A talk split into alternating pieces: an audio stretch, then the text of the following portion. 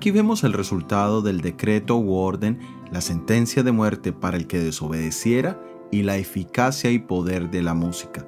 Todos los pueblos, naciones y lenguas se postraron y adoraron. Es interesante que no se haga mención de ningún tipo de resistencia, sabiendo que había un grupo grande de israelitas entre los que atendieron este evento. La expresión todos los pueblos, naciones y lenguas significa algo de carácter mundial. Esta expresión aparece en el libro de Daniel y en el libro de Apocalipsis, especialmente en el capítulo 14, versículos 6 y 7.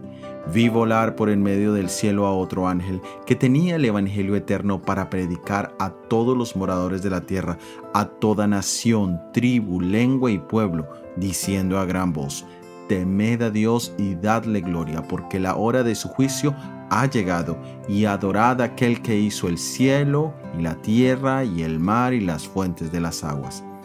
Aquí se hace mención del Evangelio eterno que debe ser predicado a todo el mundo, y el primer mensaje habla de temer a Dios, darle gloria, saber que la hora del juicio ha comenzado y adorar al Creador.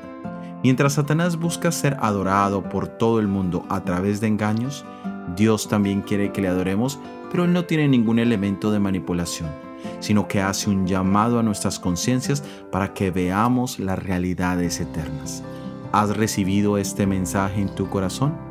Soy Óscar Oviedo y este es el devocional Daniel en 365 días.